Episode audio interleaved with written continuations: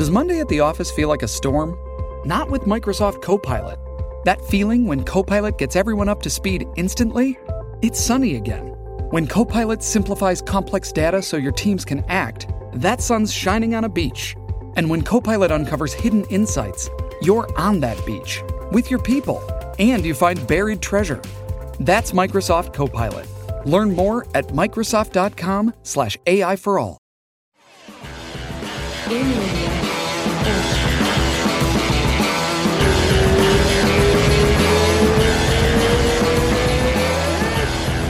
One, two, three. Here we are. That's the the formal start. Jose Gracie, Hey! Mr. Garry Tonon. How are you, brother? What's going on, guys? Great to have you. Uh, great to be here with both of you. Hey, thanks for doing this. I know it's late too. So I didn't know you were leaving Puerto Rico already, man. I am. I am. Yep. Moved not too long ago. Yeah. I, I look moved look at like- Jose's face. She doesn't know either. Sorry. Puerto Rico, that's amazing. How did you get Yeah. that? That's pretty cool. Yeah. I mean, it happened fast, like for everybody. Um, I mean, we really only started talking about it like maybe three months ago. So, I mean, this, I didn't even think it was going to happen, but it happened. So here we are. No shit, right? That was Yeah. that was that was Did you- crazy. Your whole family moved there or what? Not my family, but uh, ba- well, my jujitsu family anyway. Uh, my, the whole the whole team moved here, you know. So Gordon's out here, Nikki, uh, a bunch of the Oh. juniors, uh, Taza, Ethan, everybody, everybody moved out. So Damien, one of my students, got a whole crew out here. Uh, I have to say, it's it's kind of nice uh, on multiple levels because um, we we all like trained together, right? But like we were never living like right next to each other, so we didn't really get to spend the time together that we get to spend together now, which is kind of great. And then on top of that, like when you move to a new place like this, especially somewhere where they speak it uh, mostly predominantly a different language than you, to not have like I can't imagine doing this without having a group of people that I knew. Like if I had done this and it was just me out here, man, I have no idea how I would how I would have done it. So it's cool that like uh, you know we have a bunch of other people to help each other out. So it's cool. So Yeah. does does everybody there like when you go to a store or something, the most people even speak English there? Because I know or no, not really. Older older generation mostly speak Spanish, and then um, younger generation, I would say anybody anybody 30 and younger probably it's almost a guarantee that they speak some level of English. And then upwards of that, it's pretty much a guarantee that they don't. Um, I speak a little bit of Spanish myself, not a lot, enough to like order food and things like very simple things. So I can kind of get by, but it's you know I'm actually happy about it. Like it's kind of a cool thing to be able to learn another language. I uh, I always kind of felt like a little embarrassed myself because I you know I'm I travel internationally and I talk to a lot of different people, and most of the people that I interact with internationally know several languages, and it's like, you know, you uh, it kind of makes you feel I don't know, I don't know if I would say less intelligent or anything like that, but just. Uh, I feel bad being being of the language that everybody is just expected to speak and not having you know has spent the time to learn myself. So I'm glad that now I'm in a position where I kind of have to, you know, on some level. that is That- that's good. gonna- and that's gonna help a lot with the Portuguese too, because you're getting you're getting a Yeah, lot one of day. Spanish, We'll get right? there. It's gonna be a it's gonna be a quick shortcut. Even John Danaher moved there, so it's uh, how, how was the the the, the process of uh, uh of picking Puerto Rico and and and, and I look, I, I I follow you guys. I'm in New York. I know all the shit you've been through with uh, with the COVID. Sure. I, I follow Gordon too. I, I, I saw the rants online and everything. So I kind of have an idea why you guys say Yeah. screw this and uh, let, let's get I to don't, I don't, and I'm assuming all the listeners don't too. So Yeah, give us that's a the good point. give us That's the, the insight. All right. No, no so- problem. So, I mean, I can I can down. elaborate to the best of my ability. Like I said, it all happened very fast anyway. Uh, we had been talking for years about going and doing our own thing uh, for many reasons. Um, one of which just to have autonomy and training environment. You know, like we're in training at Renzo's. While I love Renzo's and everything like that, it's not our school. You know, I mean, it's our it's our home in a sense that like you know that's where a lot of us came from. We trained there. Obviously, John's teacher and everything like that, but um, to do the type the, the the training schedule that we would like and all these sorts of things, you know, we kind of had to fit into the the grid lines of whatever was going on in Renzo's. So, um, you know, to be able to have autonomy and do kind of like whatever it was that we wanted would have been uh, would have been a, a nice thing to do. Uh, just as well. Um, I think a lot of us were commuting to New York, and many of us didn't like live directly in the city. I suppose we could have moved, but it's like very expensive. So um, that you were like an hour away from the city, right? Like, yeah. So like money wise and time, especially for like junior students who like. I mean, I could afford to live in the city, but there's a lot of other people on the team that were driving in from Jersey that would not have been able to do that you know um, so that was a tough thing. Uh, money wise uh, that that was a thought as far as moving is concerned and, and all these things. And also just like i think in terms of like business enterprise it's like hey like you know we have a group of people who's pretty well known now uh, in the grappling community. Starting a school together is not pro- the worst business decision. It's probably like probably going to make a lot of money and, and, and we'll be able to be a very successful place. Um, so i think that was another reason why you know potentially a move would have happened. Now flash forward because those conversations were happening like five years ago.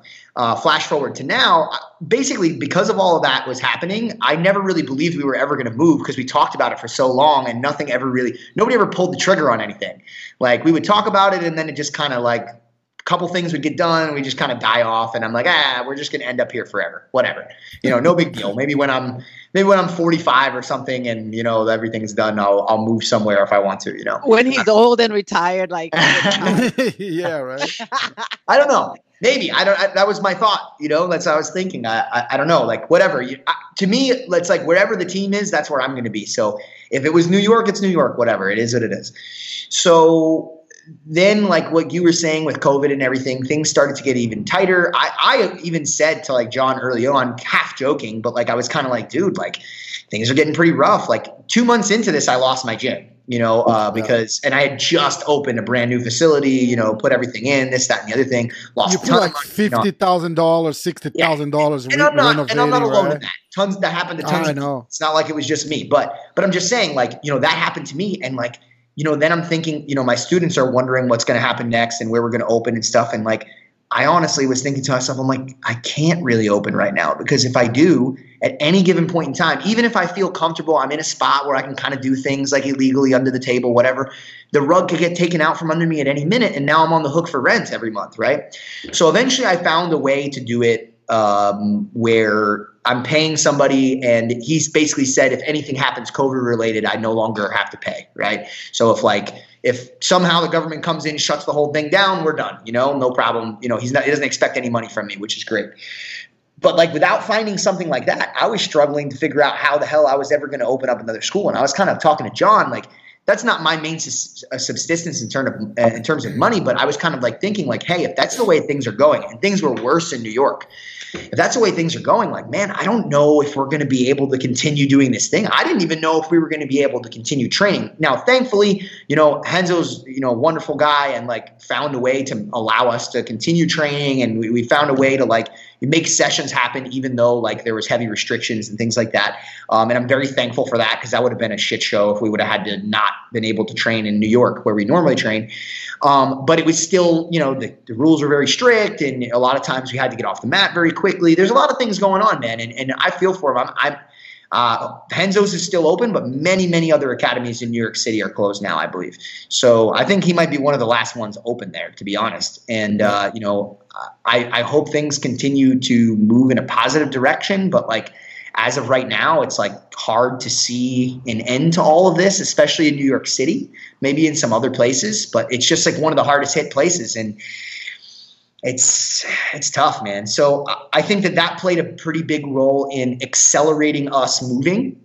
And then as far as Puerto Rico is concerned, uh, a bunch of the guys went out there to spend some time with uh, Mo Jassim, who's a, he trains jiu-jitsu and he uh, is part of the ADCC Federation, does some of the um, some of the work with those guys. Um, so Gordon's been on and off, going back and forth to hang out with him and stuff in LA all the time, and I've spent some time with him and this, that, and the other thing. So he invited them over to train uh, where he lives in Puerto Rico, and I guess you know because of their relationship, he was kind of telling them like, hey, it's like a pretty good place. We can do kind of what we need to do, you know, with training. Like, yeah, obviously there's still COVID stuff going on, but you know, I think you guys could, you know, open up a great school here and like things could go well. So, um, I guess that connection because he knew some people here and like felt we felt like there were, he was going to facilitate some of, of what we needed to do uh, that it made sense uh, move wise so kind of like what i was talking about before like having somebody to help you do everything made it a little bit easier uh, sure. to move there, you know, uh, than it would have been if we would have just said maybe, for instance, move to Texas or Florida or something, and then we would just kind of been on our own. We just had to figure it out by ourselves. So I think that's mostly what happened. Honestly, I wasn't like a huge part of the we. I was part of the discussion. Like obviously, John brought me in and talked to me about it and everything, but uh, I never really was trying to argue one way or the other. Like I told you before, like I'm just going to be with the team wherever the team is going to go, sure. and if the team is going to move, yeah. But but if the team's not going to move, whatever, I'm staying with the team. So if they want to go to Florida, I'm going to Florida. They want to go to Ethiopia, I'm there. Like whatever it is. so this is really this is some really exciting times for you. Um, my dad always says to me that you know things in life they don't happen to you, they happen for you. And sure. sometimes when we look at situations, we think it's the worst thing that could possibly happen to us. And when we look back, it's like, man, that was the best thing that could have happened to me because he actually led me to this situation. So it's actually exciting knowing that all that happened in New York, that you guys now have the opportunity to like star again and, and grow in there. And I think you, I, I have no questions that you guys will do phenomenally. But I'm excited to talk about everything that's going on with your MMA career and everything with one um, we had a discussion me and Hafa here because i said Hafa, you saw gary at the gym? And then he's like yeah several times. I'm like did you ever invite him to the show? No i go then don't don't go in here like you know gary okay? If you've never invited him to the show before don't come in here talking like you're the king okay? Yeah that was my bad but uh so how is your experience with one has been so far okay so let me just start off saying i'm gonna put a disclaimer here because everybody that listens to the show knows that I'm very much against jujitsu guys fighting MMA. And the reason is, is because I always feel that jiu-jitsu guys like they have jiu-jitsu and they hold on to that like they, they're specialists in jiu-jitsu and they never grow in jiu-jitsu like they never grow into mma they never learn they try to get a little bit like cliff notes of everything else and they try to go in like i'm a jiu-jitsu guy and then i got these little cliff notes on everything else and then they go in there and they show their jiu-jitsu guy and then I'm just like, why, why, why, why? So I always say in the show here, every time we do the show, that I'm like, why is Rodolfo Vieira fighting? Why so and so fighting? They don't need to be fighting. Leave them with jujitsu, right? I've been really well spoken. Yep. But now I'm going to have to go back on my word a little bit because. because um, first of all like gary has gotten to be I think in in your in division and and you know I've been watching you for a long time you know that the most unconventional and creative tough opponent that anybody can have. Um, he does things so differently, and he just seems like Gary is constantly growing, constantly growing. So leading up to you know the talk with one that you're going to come on the show, and I'm like, okay, let me watch some of his MMA fights. And I said, you know, let me watch the last three fights. So I watched a little bit of the fights. I'm like, okay. And I just saw the improvement, the improvement, the improvement until your last fight with um uh uh yeah yeah wait where's the guy's name matsu what's his last name? the last Matsushima. guy Matsushima, yes and that was like there was rounds that you were literally exchanging with him and i'm like what the hell now I'm going to have to go back on my word and put a disclaimer on the show that wait a minute, this is so to me, there, it's something crazy because as I watch your matches, and there was a, a, huge difference in time that I noticed. It was like almost like a seven, a year and seven months between one, um, a year and a half between yeah. your the previous match to the last one and the difference was just i mean you would think that you would be rusty you know and maybe that's why there was enough finish but there was nothing there gary. Like everything that i saw was just improvement after improvement after improvement. And i'm like dude this guy is literally exchanging right now what is mm-hmm. going on right now and i was super proud of you because you know like you know you did my tournament in the past the gracie tournaments over in la the, the gracie worlds or nationals i don't remember which one it was but you know you did my tournament so i always feel like these are my kids you know and i always like the ebi and i'm like these are my babies you know the submission only guys are like my children all around and I was so proud of you. I was so proud and I was so happy to see all the stuff that you did. And I was like blown away. So, guys, not every jujitsu guy is in the same situation that I've ragged in the past few years here. This is a this is one in a million that come around. So uh, that was it. That was my disclaimer. it's pretty cool, and and and just uh just a reminder for the guys who are watching. We're talking to the now number three featherweight on one championship. That's awesome, man. Yeah. So happy for you. So cool, man. So cool. Thanks. Uh, yeah, so to, to Rose, uh, to the effect of like you know doing your tournaments stuff like that, like uh, just a quick thank you for for all of that. Like having that type of springboard, uh, your events as well as others uh, really propelled the sport forward, um, as well as myself uh, to be able to get where I am today. So thank you for for that. Um, and I honestly share a similar opinion to you about jujitsu and MMA. Um, the thing is, is I think I think the trouble a lot of the uh, jiu-jitsu to MMA athletes run into is, is, very similar to what you described. Um, they have done all of this work to become very, very good at a particular sport, right? And and like you know, you talk about somebody like Rodolfo Vieira. Like obviously, we're talking like you know, top of uh, top of the uh, uh, of the run here. So uh, I think it's hard. I'm not specifically talking about Rodolfo now. I just used him as an example. Sure, yeah, Exactly. same, same, same. I don't. I, mean, I want to state that before he thinks I'm talking shit Oh about. it. yeah, No, no, no. like But It was- this is it was this is a an very example. clean cut podcast. Yeah. We got no So- nonsense here. So so, so, so just saying, like guys, guys that are like highest level of jujitsu and they're transferring over into MMA, right? They've done so much work, you know, in their chosen field. I think sometimes when they do that transfer over to MMA, they get a little bit lazy. Like that's the way that I look at it, and I don't mean that in like necessarily like a like a confrontational way. I mean it in like a it's like what Rose said. It's like, hey, I have these skills already. I've been fighting my whole life like this. Why should I adapt or change anything? It's like, oh well, we're just going to add punches in. No big deal. But it's kind of a big deal. Like, like it's deal. dangerous, man. It's really dangerous. All you got to do is watch some watch some highlight KO finishes with like some kicks and elbows and stuff. Sorry, I gotta uh, turn the uh, stove off for a second. But you gotta you gotta watch some of those highlights of like people getting KO'd with like elbows and uh, knees and uh, all these different things that are just dangerous uh, weapons that people have, and the people just drop in an instant and. And like it's a very different thing than like submission grappling, man. Like you can mess up pretty bad in a jiu-jitsu match and come or, back or, from it. or sometimes they even go the other way. I see a lot of guys, a ton of guys that like they do like six months of boxing, and he's like, you know what, my boxing is sharp, dude. I was like, dude, it's not. He's like, Yeah. no, no, no, I'm killing it. I was like, no, you're not.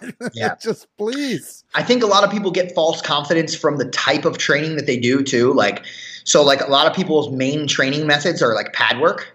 And like, I get it. Like pad work is like, it's cardiovascularly challenging and But it's like a dance, right? Am I, am I wrong? yeah, it feels good to hit something hard, right? And you're like, man, I'm really hitting the pads hard today or the bag hard today or whatever. And like, cool, man. But there's going to be somebody like moving in front of you, and you're going to have to execute those combinations. And so it's it's just so And different. it's gonna be punching you back. so if if people don't really take the time to like integrate the skills of jujitsu into mixed martial arts, yeah, I really don't want to see them fight either. Because it, I personally think, and I'm not saying this again in a confrontational way, I don't think it brings. I don't think it brings benefit to the person, and I don't think it brings benefit to our martial art. Because then it's like that's a perfect excuse for somebody to be like to point the finger at that guy and be like, "Well, look at that jujitsu guy. You know, he sucked. Like, just got knocked out every fight, or whatever the case may be." Mhm. because he didn't really quite take the time to do the sparring or integrate the skills or you know really look at the whole picture and i'm trying to do that to the best of my ability i'm not trying i'm not pretending like i'm you know all the way there yet and, and i won't until i really you're not going to hear me talk maybe the way that i would talk in jiu-jitsu for for a while maybe after i win the belt or something okay then like Uh-huh. maybe i'll feel like i have a platform to stand on to really talk about uh, you know what you should and shouldn't be doing in mma but uh, I think I've done a pretty good job so far, so I appreciate you recognizing that. And uh, yeah, I, I uh, that's my main focus. Is like, hey, like there's all this other stuff that I really don't understand, and I'm gonna try to integrate my skills as best as I can in that, and and get comfortable doing it all. And uh, I'm just doing my best every day. We'll see how long it lasts. We're gonna ride this uh, this train till the wheels fall off. So and uh, and it's pretty cool. You have you have like a like a like a true master there in, in John Danaher who who Sure. analyzes uh, strikings now. Like I remember, like uh, Gracie, one of our, our friends here. He, he, you look at him and his evolution on on on uh, yeah, he's done wonderfully. f- fighting. It's it's it's amazing how he incorporated uh, striking and wrestling and, and and his ground game, which is top level, and and he was telling me how good John Danaher is on on, on that aspect of uh, studying and, and and coaching and showing. So Sure. y- y- there, there's there's no way to uh, really fail there. It's it's it's it's it's, it's, it's amazing the work they do. It's almost like the jujitsu guys they hit the top level and then they just added little things on like a little you know little confetti on top of the cake.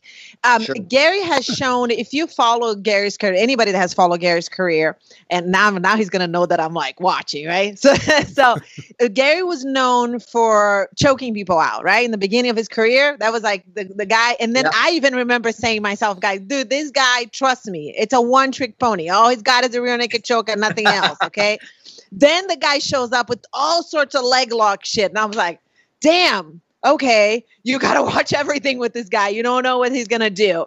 Then he goes into MMA. And honestly, Gary, I really went to watch your matches already thinking, let's see. And although it, I was surprised, I wasn't like, you know, I was uh, happy and proud. It was it almost like it wasn't surprising to me because I've seen the evolution over the things that you do, and then you constantly growing, constantly getting. How old are you now? I'm 29 now. Oh my God. And if you're at 29 and you're literally going into this pathway, and it's almost like you found the correct pathway to go and you understand the game, you understand how things goes. You've competed with guys from all different sizes, the levels and stuff. And and I'm I'm I'm really excited. This this featherweight division that you have in right now, um, you have thank Thanh Le, how do you say his name? Thanh Le, um, as a champion right now. You have Martin Nguyen. Uh, do you think there's possibly a match between a rematch between the both of them? I'm gonna assume, right? And then you have Christian Lee over there too. I mean, Sure. it's a stacked up. I mean, they have really good, talented people. Yeah. So it, it's really exciting to see. I don't know who you're gonna get next, um, but you know, whoever you get, I, I, this is an exciting thing to watch because you know Yeah. you you have really you have really like proven yourself that you can do this and it's something like most jiu-jitsu guys that I want to watch it and Gary I'm like yep let me see it what's gonna happen and it's exciting it's really exciting it's really exciting Thank really you. exciting really Thank you. exciting Look, I wanted to do. Is it too early for us to try to do a breakdown? Because we, we we were just talking about that. I think is a good hook for it. Uh, we got permission from uh, one championship to to to put one of your fights here, so you can you can comment on it. tell us what you're thinking So which, and, and, and which fight um, would you choose? Oh, you're asking me. Um, To do a breakdown of. it, uh, it's just one round it's just one piece one Yeah, round whatever we'll, whatever we'll do. We'll, we can either do a, a very good round of the Matsushima fight, or we can show the whole uh, Nakahara fight, mm, or the okay. Um, was that like 53 seconds yeah, Yeah. fifty-five. there's one Okay, that's that like. whole So fight. maybe it's like a super quick breakdown. Uh, we can do the the Anthony uh, fight. Sure. let him pick let him pick Hafa. what you, the you hell knock him out on the on the first round, right? I think the Anthony the Anthony fight's interesting to comment over because it's a very different fight. It's some I, I use a lot of grapple box in that fight and I don't do it as much in some of the other fights. So Probably yeah exciting I'm thinking about getting out of LA too. So I hear you loud and clear. I'm so I'm done. That's rough over there too. I'm Yeah. going to Brazil next week. Um, my family owns a property in Brazil that it's like 50 waterfalls inside of the property. The place is Ooh. crazy. So I'm thinking about opening a CTE clinic there. So Okay. I'm going to go check the location out, see what happens. So hopefully I'll be able Cool. to hit the road, Jack. I'm done. I'm becoming so like I'm vegan and I just don't want I want to plant my own food and just do that type of stuff, you know, get out of the grid. So Yeah, get off the grid. Yeah, that's pretty much um that's cool. I- Nothing wrong with that. no, I'm like- really excited. I'm really excited. This is gonna be fun. It's gonna be fun. Hold on, I'm looking for it. no problem. Did uh so did uh Ryan move there to um did Gordon move over there too with uh Sonny? Yeah, yep. Uh, Nat's here. Gordon's here. Uh, they they live with uh, Ethan and Nikki. Oh, that's so cool. Mhm. They're all there. That's Mhm. amazing. That's freaking amazing. Whatever happened to Eddie Cummings? Um, it's a long story, but he- but I mean, is he still training? Yeah. Uh, uh, so uh, as far as what's happening now, I don't, I can't say for sure. Last I heard, he like at, at some point he was training at Unity. I don't really he still know. trains though, right? Or not not competing anymore, or nothing like that. Hard don't know. say it's gone so dark. I mean, we don't talk to each other. We haven't talked to each other for years. Oh, I didn't know that. Okay, yeah, sorry. no, I, I don't have any inside information that nobody else would have really. Okay, no, it's I all, need to follow. I need to follow people on Instagram a little bit, I guess, so I can get up with the with what's happening in the world. Nah, it's all good. Jesus. Thank you, Hafa. Jeez. Yeah, no shit, right? Yeah. Let's the the ads through. Ha- Have you competed in Brazil yet? Me? Yeah. Uh, I almost did once and it didn't it didn't play out. But uh, actually, wait, sorry, ADCC Brazil. Yes, we did Sao Paulo. yeah, Ah, okay, okay, okay, okay. I okay. almost said no, but yeah, no, I have, I have. All right. Can Ready. you watch on uh, on my screen over there? Well, we can if you can see it well. I don't know. I don't know. Yeah, I don't know how well I'm going to be able to see. You might have to zoom in or something Okay. for me. Can you put it down here on the on the screen? No. Ah, But What type of shit Uh, is this? Yeah. Hold on. You could do a share screen, no? I don't. I don't think so because I'm using a different uh, Oh, okay. machine for that. Okay, no problem, no problem. Ooh, this is Uh, like. I mean, I'll Uh, watch to the best of my ability. I'll give it a Right, shot. right. Yeah. I can let me see. I can see okay. I can't see Okay. amazing, but I can see okay. let's do it. If I just started, Yeah. All right. So I was very scared initially of him because he had a, in the last fight that I fought, he had a head kick KO in like the in like six seconds. Um, so I was really being careful here, and he threw a low kick that I catch. Um, it was kind of a lazy low kick, and it just stuck and stayed there. And I was like, all right, well, I guess if he's gonna give it to me, I'm gonna try to take him down, right? So uh, I think that was kind of the beginning of the end for him. Now he's just kind of hanging on my neck here a little bit. Uh, I'm trying to kind of get past. Uh, he's doing the best that he can to kind of like not let anything happen. It's the beginning of the fight, so everybody has all their strength and energy.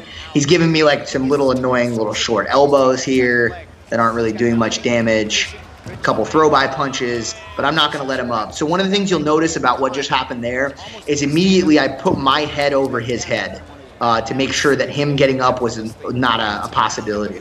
Now, from the mount, what you're seeing me do is walk him towards the fence. And the reason I like to do this, I always find it incredibly uncomfortable being mounted while my head's propped up against the fence. Uh, a lot of people use the fence to try to get up, but when you're mounted on somebody, there's something about it like you feel like you can't move. It's like another wall behind you. So I like to put people in that position a lot. Um, now here, I've stepped over his hips and I'm kind of getting in one of our favorite grapple box positions here where I kind of just ride his hips and start throwing punches either under or over the gloves. And the idea is is to punch in places where he's not protecting himself to the best of my ability. So I'm doing an okay job. He's kind of holding on to my gloves here and there, you know, not illegally. I just mean like, you know, kind of pinching his armpit over. just It's a little protecting himself, right? yeah, it's a little hard to get all these strikes off. He turns himself a little bit. Uh, mostly, I, I work out of kind of like tight waists here. I throw a couple knees. I don't know how flush those landed. I think like one or two do. Um, and now I'm consistently keeping my head over his head again for a different reason. And this is to keep weight over his upper body so he can't stand up.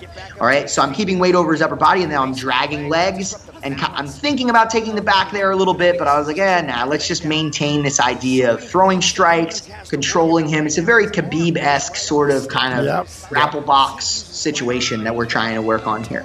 Um, so same thing, dragging him away from the fence, keeping my head over his head, and constantly looking for that over/under punching, where I'm punching around the obstacles and not into them.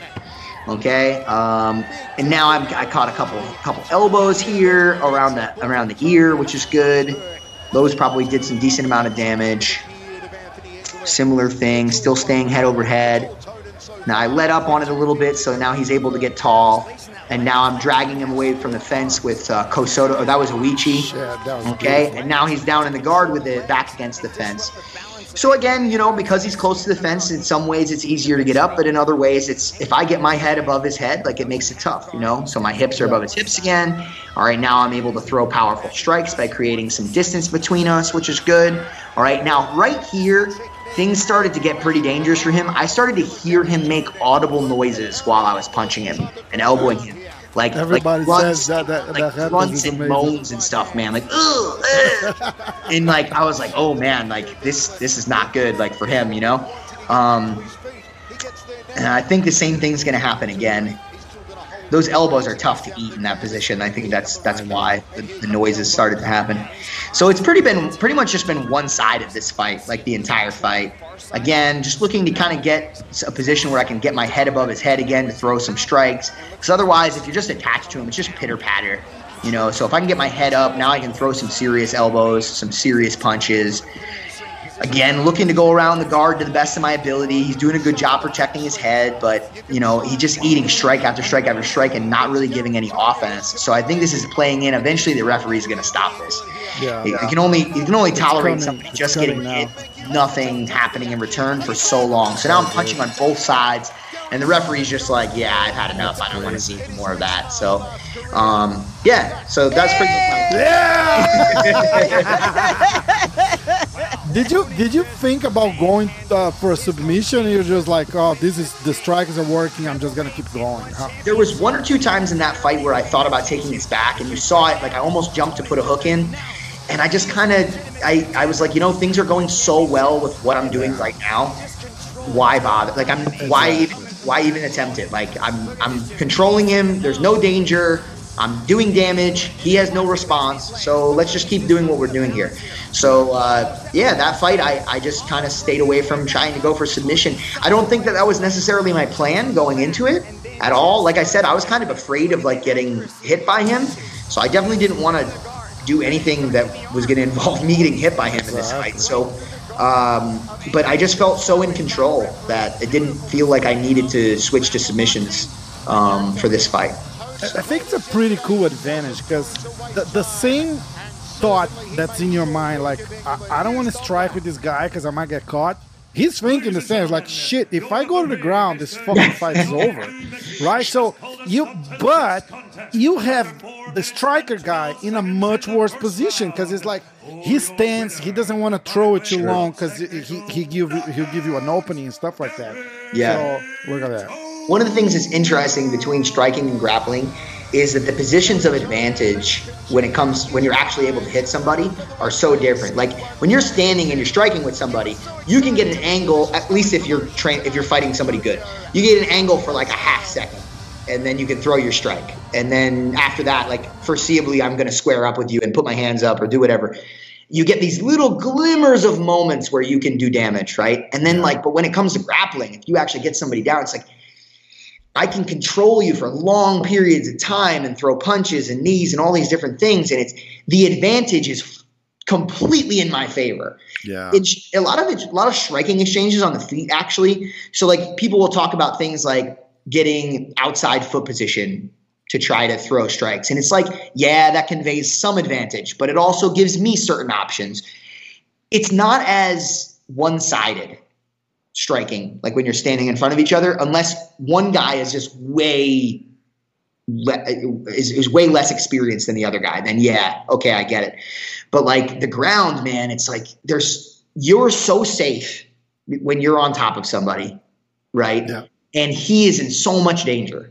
So that's one of the cool things about like our sport and like what we do is if you start to learn how to hit people on the ground while controlling them, like, and you really know how to hit somebody with force and you really learn how to control somebody, like, it's a it's a big advantage, especially Yeah. with guys that don't really know how to how to recover from that. It's hard. or de- or defend, which happens a lot. It's like, oh, how is this guy fighting MMA and he can't defend a punch from the ground?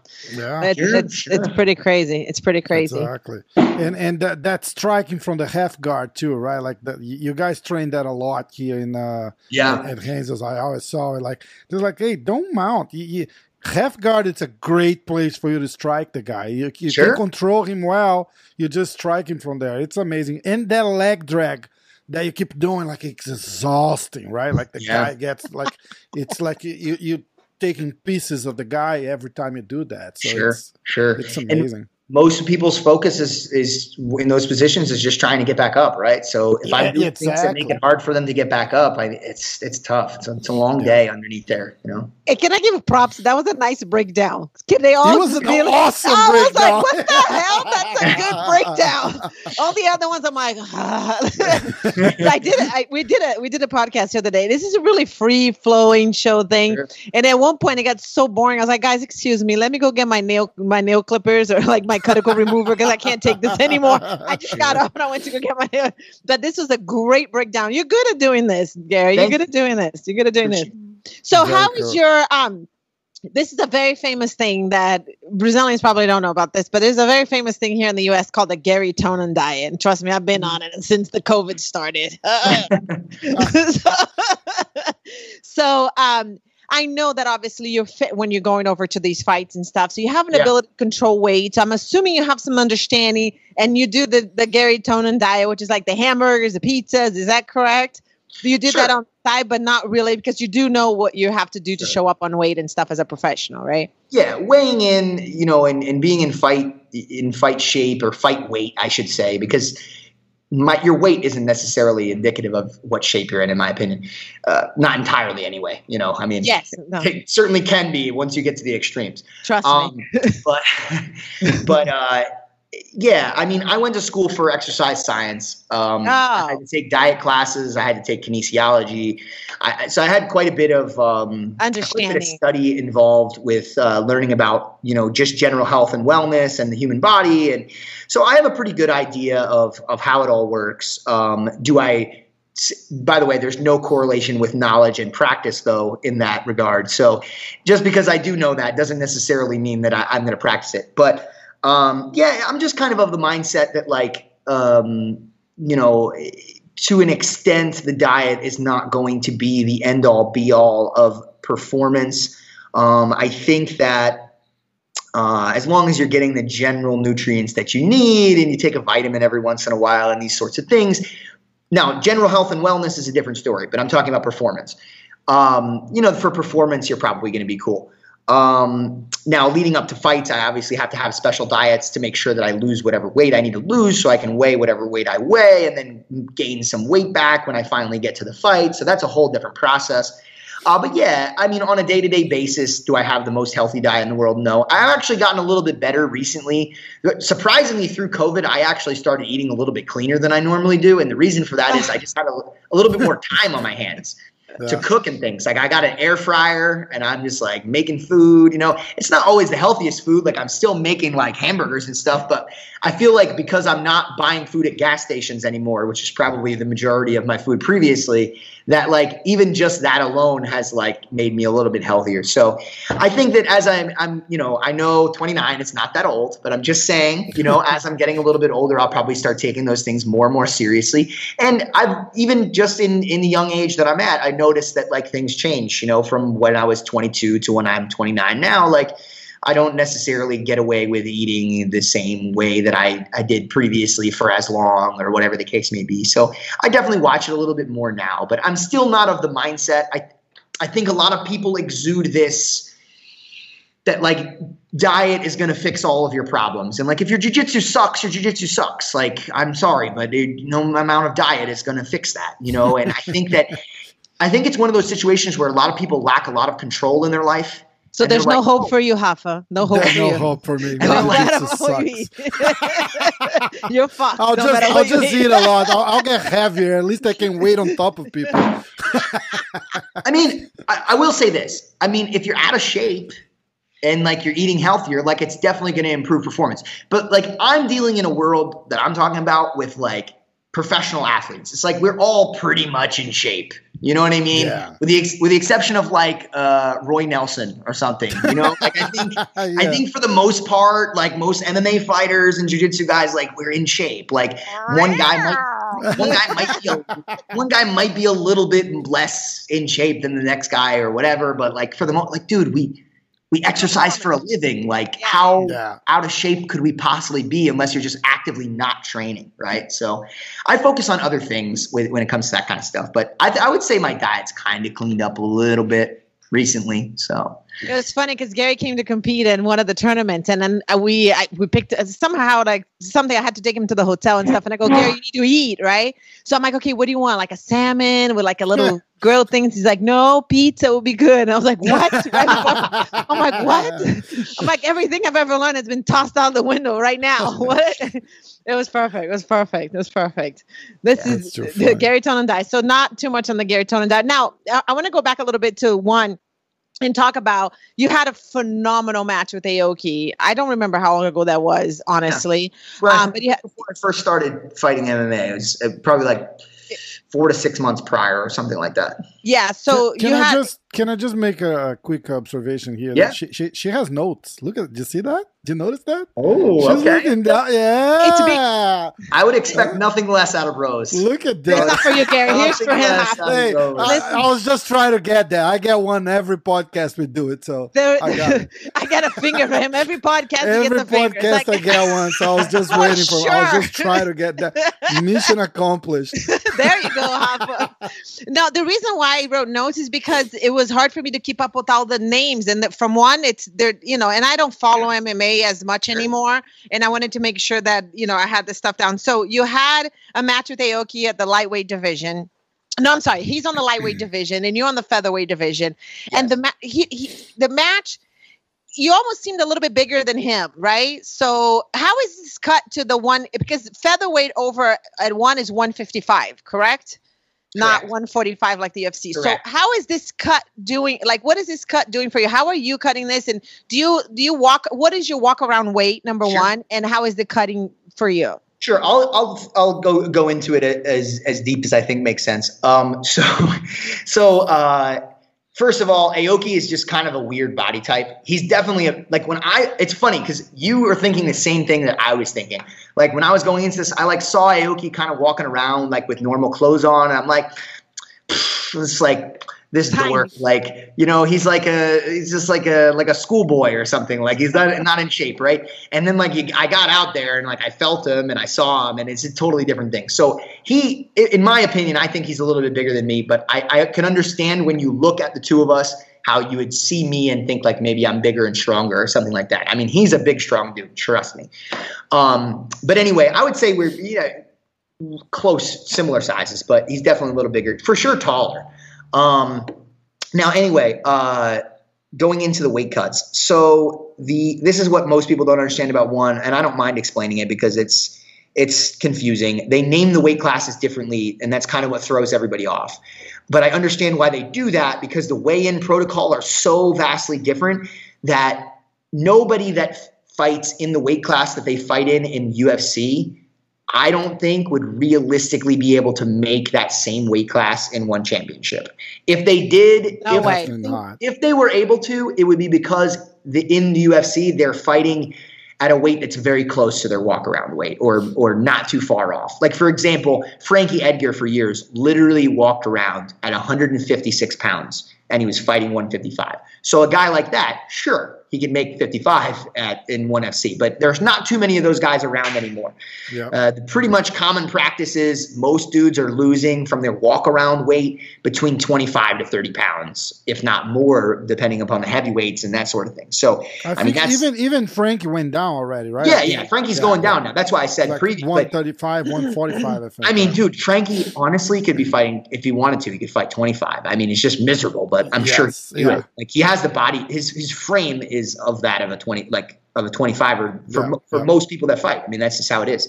I get it though. I mean, he was successful for so long at 55. Why? It's kind of like that conversation we had before. Like, why change it? So I get why it took so long for him to make that move. But um, anyway, uh, so the weigh-ins work like the like as follows: you weigh in two times, one day before, or sorry, two days before, and a day before you fight. Both times you have to, after you um, after you make weight, or I guess technically you make weight second, you have to pass a hydration test. So your urine that's coming out has to be of a certain hydration. They measure that with something called a spectrometer. It's not that important, but it shoots a beam of light through the pee, and that's how they tell based off of the water as a as a constant how hydrated your urine is or how, or if it's diluted with other substances or whatever the case may be. So anyway, if you're if you lose like more than you know a few pounds or so at the wrong time, like this measurement could be off. I'll give you an example. When I fought Aoki, or well, I shouldn't say fought, grappled, whatever. Just I don't want to confuse people. Uh, When I had that match, I actually failed hydration the first time. And that was at 170 pounds. So this is a weight class 15 pounds heavier than the weight class I'm fighting right now. And I was like, man, that was weird. And the reason it happened was I did it like a 9:30 a.m. workout and the weigh-in was at like 1 p.m. or something, right? I thought that was plenty of time for me to mm-hmm. rehydrate after training or whatever. But I guess the way that the body works and the way that your urine, when your urine shows hydration, I guess that that wasn't enough time to show that I was hydrated. So I failed. But you actually get, as long as you can make hydration within let's say four hours of when the official weigh-in is, you can still succeed. So I came back like a few hours later. I had drank some more water, and 170 was really easy for me to make. So I was easily well under the weight, and and I was hydrated. Now, if you fail hydration or the weight, you now have to make weight. If you fail completely, like you aren't able to make it within that day, uh, you now have to make weight and hydration for the next two days, including the day of your fight at 9 a.m. So the consequences for not making weight are kind of rough. Like to have to make weight the day of your fight is is pretty tough, you know. So anyway, you can play with it a little bit, but you're not losing there's no way you're like losing 30 pounds from your walk around weight i mean that's it's it's impossible you're not i mean short of doing some really nefarious practices which i'm sure are potentially possible maybe like injecting urine or something like that into your bladder like i don't know sure. maybe yeah. if somebody wanted to take it that far i guess you could get around the rule structure but other than that i can't think of anything that would allow somebody to cut more than like seven to ten pounds day of you know, like of the way in. That's that's I think it's stretched. So for me, that, that, by the time that sounds like a stretch. There, I don't even think they cut that much. By the time I, the day, uh, the days leading to the fight or whatever the case may be, I'm usually around like 162 ish that's when I get my body down to. Now I do that through special diets and all these sorts of things, uh, you know, cutting carbs and salt and all that kind of stuff. But yeah, I get my rough body weight down to about 162 ish, and then I like you know hydrate a lot, and then I work out a little bit, and then you know you pee and it's hydrated, and and you weigh in fine. So um, I'm pretty goddamn close, you know, to whatever the way the weight is before I'm uh, weighing in. It's not like a UFC cut where like I mean, dude, sometimes people are a full division above wherever they were when they start cutting weight. So it's crazy. It's crazy. Yeah. It's crazy. So the reason why I asked you this is because obviously I would assume that let's say you get the belt and this is just my assumption okay so completely just tell me you're completely wrong but i'm assuming that once you get the belt in the featherweight division that there's a possibility that you could go up to the lightweight division correct yeah yeah, and I and I'd love yeah, oh and I'd love to do that. I really would. Um, it's a big goal. It's a big goal for me to be able to capture two belts. It's been done before by uh, other guys in their organization. So for me to be able to to do that would be great. It'd be a great opportunity. I mean, obviously, I'm trying to accomplish one task at a time, but I've been saying since since I got there that that was a goal of mine. So I think I'm well on my way to capturing the first title, and you know after that, it's it's going to be you know uh, it's going to open up doors to to catch the second title and maybe have that rematch with Aoki in MMA instead of Jiu-Jitsu, right? So it opens up some cool opportunities to play around in that division. I also heard Sage Northcutt might be cutting some weight and then fighting in. Somebody told me he was fighting 55. I can't believe that. He's much much hmm. much bigger than me. A big hard, guy. He's hard a for me to believe that. 170, I think he could realistically make if he does it the right way. We'll see how that goes. If he gets to that division, that would be really cool. You know, be another great fight because I think he's a well-known guy that a lot of people respect. I'll, so, I'll tell him that we're recording with him on uh, Friday. Nice. Uh, I'll nice. send I'll send hello. I say but my, but but my brother Gary, Garry Tonon says hello. He's gonna I freak out. I only come to special special one, so I'm not coming on Friday. Just today, just to let you know. That already puts Gary at a whole different level. Just letting you know.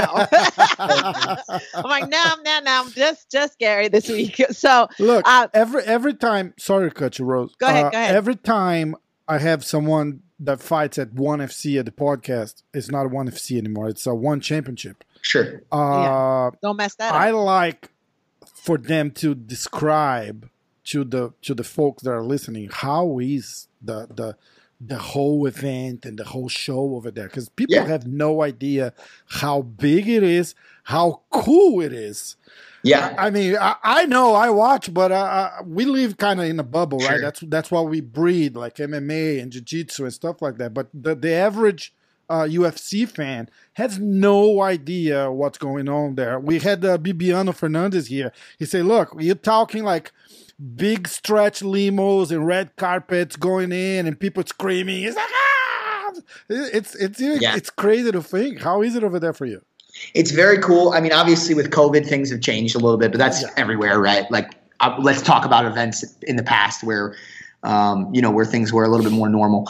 Um, it's it's cool, man. I mean, you go out to some of these different countries and things, and they have, uh, you know, certain athletes just have a huge following. Um, you know, when you go to like the Philippines or something, or Singapore, like all these different, they they've done a great job in uh, in one of building up, um, you know, local athletes from these different countries that they have their events. Um, and it's just like Bibiano said, like you know, you show up in these countries and they're and they're freaking out, and they're they're it's huge for them in those countries, and uh, it's just really cool to see because a lot of times there are countries where like you know MMA was probably not a thing, like Yeah. you know six years ago or something. It, it probably didn't mean anything to that country, and now uh, you know there's a huge fan base, and it's like a really big deal. Um, and as far as the events are concerned, I think they do a great job, like with promotion and things. Um, sometimes when you look at the difference. I, because I've been to UFC events and Bellators and all these different things, and and uh, sometimes you look at the difference between the two, and I, I kind of feel a little bit more promotional value out of some of the stuff that one does. Um, it feels a little bit more exciting, a little bit more um, like they're doing, they're trying a little harder, maybe Yeah. to make it like this like really big exciting thing.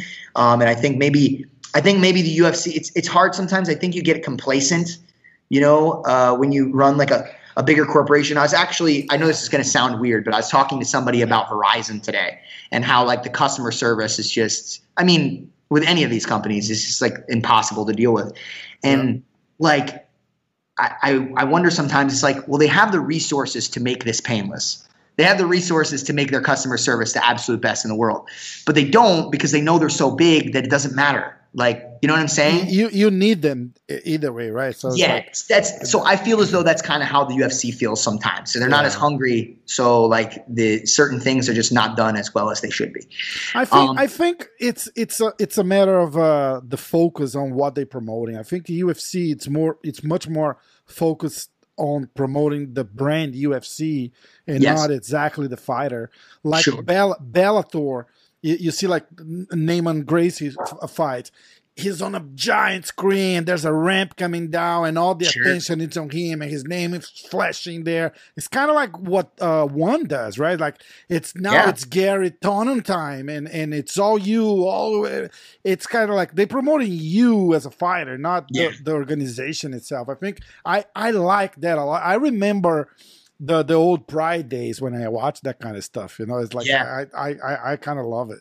Yeah, it's exciting. It's it, and it's just uh, it's a it's a really great thing, man, to be able to to go out to all these different countries and, and feel the energy from different different places. And every fan's kind of a little bit different. Every country's a little bit different, and uh, it's one of it's definitely one of the appeals to fighting out here uh, with them is being able to do that and be able to experience something different. And uh, I fell in love with the promotion very early, like when when I started working with them. So you know, a lot of people ask why I ended up here as opposed to other organizations, and like, I mean, they really made an effort, kind of like what you're saying. They really made an effort to like make a relationship with me as an athlete, and like other places didn't really do that. It's kind of what I'm saying. It's like they just expect, right? Like Yeah. UFC just expects me to like call them. You know, and like and that- Exactly. That, right? that, that, And, like, that should be your goal, right? It's like, no, Yeah. I'm good here. They're like whatever, you know, he'll come to us eventually or something, you Yeah. know. So I, I have to say that this two days ago or yesterday, I don't remember if it was yesterday or the day before yesterday, I had a meeting with Warren Wong, which is the doctor for ONE FC. And uh, I'm I have become some sort of a, like an advocate, fighters' rights advocate in the past three, four years. Because I started discovering about CTE, understanding a little bit more, and then what entails. And when I talked to him, we we had this long conversation, and I, for the first time, I felt that someone in the business of MMA, with a promoter, with an organization, really cares for the fighters. Back in the days, apparently they had something that if you didn't make weight, if you made weight at one, like on the first day, you would get a bonus, and then you know they started doing this whole thing on the last day that you have to wait on the day. It's just to discourage people of not making weight and being correct on the first day. So, but it was so refreshing to be able to talk to someone that really cares. And he said one shares no expenses when it comes to the health and safety of the fighter. And most of the organizations, when I say, hey, do you mind if I create some sort of a protocol, like, or just not, you know, some writing so people understand the signs and symptoms when they get hit in the head or da da da. He was like 100% in. He trained jiu-jitsu. I think he's a purple belt in jiu-jitsu uh, or brown belt in jiu-jitsu, um, the gentleman. And uh, it was really refreshing to see an organization that really cares for its fighters. And I think that says a lot when when you see the guys and how happy they are over there. Bibiano seems really happy there and everybody seems happy. So Yeah. I think you made a very, very good decision. It was a smart decision all the way across the border. So Thanks. I think that you did the right thing. Thank you. That- That's really cool. Look, do you have any uh, plans for uh, ADCC this year? What what what's going on there? We'll see what happens. I know things have been delayed with ADCC um, because of COVID related things. They were having trouble flying people into the country, so the trials got delayed and all these things. So I'm not still not 100% on when it's happening. I don't know if that was announced and I didn't see it, but so far as I know, it's still kind of like TBA sort of situation. But uh, I, I mean, I still love jujitsu. I love competing in jujitsu. Uh, I've been offered different. I think you know they're going to do another Who's Number One event sometime soon with Flow that they want me to be a part of, and like MMA just takes number one seat. And like when I figure out what's going on there, then I can say, hey. I'll compete in this or whatever the case may be, and and that's what happened with the last ADCC was like basically I found out that like I wasn't going to be fighting um, something, you know, whatever happened, and I was like, all right, I, I'll do ADCC then, you know. Yeah, So um, that that's Yeah, that's pretty good. much Keep how it is for me. So I would love to do it. I, like I would love a perfect world where I get to plan the dates of all these things and like I can do both whenever I want, right? But unfortunately, it doesn't work that way. So I kind of have to hear from one as to when things are going to happen for me, and then I can plan adequately for like whatever I'm going to do in grappling. So we'll see. Gary, give me like one person that you would like to compete against, and and let I, I I'm not a fan of ADCC rules. I like the submission only rules. Sure. you know, wow. Sure. I like the hopeful on submission only. uh, You Sure. know, so give me someone, or maybe a top two or three guys that you would like like to face one day. Do you have something like that? Sure. Um, so as far as like within my weight class and like guys that I still have, um, you know, uh, big reasons to fight them um, or grapple them, I guess I should say. Um, Kron is is like at the top of the list, obviously, like with the history that we have from years ago. Fuck, dude, hold on. Who else in my family want to be? He'd be my Ah. husband twice. My brother once, and now he's after my cousin. I'm like, get rested. Give it a break, Gary. Yeah, I know, I know. Well, he's, he's enough. got the win over me, so you Yeah, know, that, let's leave it like that. Okay, three to one, we're good. okay, let's be friends. I would love, I would love that. I don't think it's going to happen personally. I think Oof. maybe one day in MMA, if we're in the same spot at the same time, we'll see. All right. Uh, I don't think so, though. I think more than likely it's not. It's not going to happen. Um, the next one probably would be JT Torres because he's at the top of my division at, right now. As far as you know, he won the last ADCC, so obviously that's a big one. I've lost three matches to him now, two zero to zero decisions, and then the last fight that we had, I kind of like tried to sit for a sumi gaeshi, and he got two points like for a takedown. So, I mean, you know, I'm not debating that he should have gotten two points. I'm simply saying that like it was a very close match. By the end of it, I had him in a deep knee bar. Like, you know, we're neck and neck, and like it feels like there's unfinished business there. So, like, I agree. Rose, speaking to what you're saying, like I feel like in a for him, like it only makes sense to do like a sub only match because we've already had like, hey, we're gonna both compete, and then somebody's gonna decide who's gonna be the victor. I would love to have a match with JT where it's like, hey man, like only one of us makes it out of here alive. You know? Yeah, that'd it's be the only way to- Would you do I combat that. jujitsu? Would you do combat jujitsu? Uh, unfortunately, I'm not allowed due to my contract. It, uh, I've talked to one about this. I was actually supposed to do combat jiu-jitsu the very one of their very first events. Oh I yeah, I remember that. And uh, one, I, I asked one about it, and they're like, "Hey, man, it's just too close to MMA. We're worried about you getting cut and stuff. Like, it's they're just not cool with it." So, I, as far as like physically, especially because I have the MMA background now, I would be more than happy to do it. Uh, it's just a question of like I can't. Contract question. Yeah, but but but submission only. JT Torres, you're down. Yeah, That love that. Um, Lucas Lepri, I also feel like we have some unfinished business there, you know, like some tough matches with each other. So um, I'd love to have that match again. Um, and of course, sub only format's my my favorite with those sorts of things. But I would take I would take most types of rules against those guys. Um, I'm trying to think. Oh, I would also love to have another rematch, even though I, I have already submitted him. Gilbert Burns, I think, is really rising as an, a mixed martial arts star. Yeah. Um, it's probably going to be, you know, I, I think he might have the title sometime pr- pretty soon. So um, I would love to have that match just purely because it's more important to people now because people probably don't even know that we fought before. Many of Yeah, them. you got you got a lot of eyes on it too. I, I'm I'm Yeah. doing a podcast with him on Friday too, so Sure. I'll, I'll I'll pass the I mean, message. Also, Stop, I'll stop, just stop keep like I'll just keep challenging problems. everybody on, on behalf of Garry Tonon. I was like, He's hey, uh, Gary good. wants to fight you. You know that? yeah. I mean, he's also very. He's another one, Rose, though, too. That like really, he really started to figure out what he needed to do in MMA. Like he's integrating skills. He's doing very well. Like it's not. He's not just a jiu-jitsu guy out there. So that's really cool, Yeah. you know. And and another thing is with with guys like him, it's one of the rare opportunities that I have to like mix organizations. Right? Like I don't normally like like speaking about Kron, for example, like what we were talking about before, like the, a lot. Oh man, why don't you fight him? And it's like, guys, we're in we're in different organizations. They say the same stuff about like AJ and Dillon Danis. It's like, guys, I'd love to try to start a fight with these guys, but let's be realistic. It's not happening anytime within the next couple years unless one of these guys leaves an organization and signs another contract. It's just, or know, if there's a submission only match somewhere. well, that's, no, but that's what I'm saying. Grappling is a way to notes. to bridge that gap, right? Like that's a way yeah, to bridge yeah, gap. yeah. We can have those matches, and it's like, all right, well, we don't get to watch them fight each other, but at least we get to see something. We get to see those matches with each other. I got to have that with Davi Ramos, like at the begin or the end of. Not, I think it was the end of 2019. I got to have a match with Davi, Davi Ramos, and that was really cool because it's like, where am I going to get that opportunity? He's fighting in the UFC, so like, why How would I big is that guy, Garry? Dude, he's He's jacked. big. He's a little He's- shorter. He's a little shorter, but he's huge. Like he's he's a monster. Um, yeah, he came he came in uh, he came in very big, but uh, it was a good match. I had a great time. You know, um, that was that was really cool too. I I think remember- he won over uh, Gilbert Burns on uh, ADCC São Paulo too, right? Sorry, Dav- Davi. Davi Ramos, yeah. Yes, yes, uh, like a crazy. Or, wait, Crazy. no, it was the flying armbar was on Lepri, right? I think so. Okay. They were like exchanging. I don't know what the slaps. what it the, was. A, what it was the an match ugly was like fight. with with uh, Gilbert. I don't remember. it was an ugly fight. They were slapping each other. It was. It was really because they were they were they were really friends. Uh, Gilbert Burns actually got mad at me because we did a podcast and he was explaining what happened, Uh-huh. and uh, they were super friends, and and they kind of like have no relationship after that. Ooh, wow. Yeah. Jeez. Oh, that's and you talk about girls. You know.